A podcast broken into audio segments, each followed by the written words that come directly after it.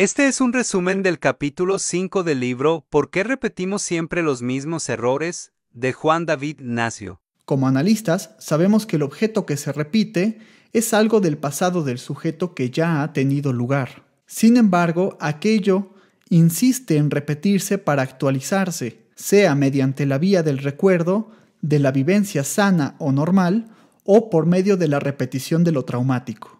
Lo que define el carácter sano o patológico de la repetición es si toman fuerza de las pulsiones de vida que amplían al ser o si por el contrario se impulsan por las pulsiones de muerte que aíslan y separan al ser a su estado más doloroso.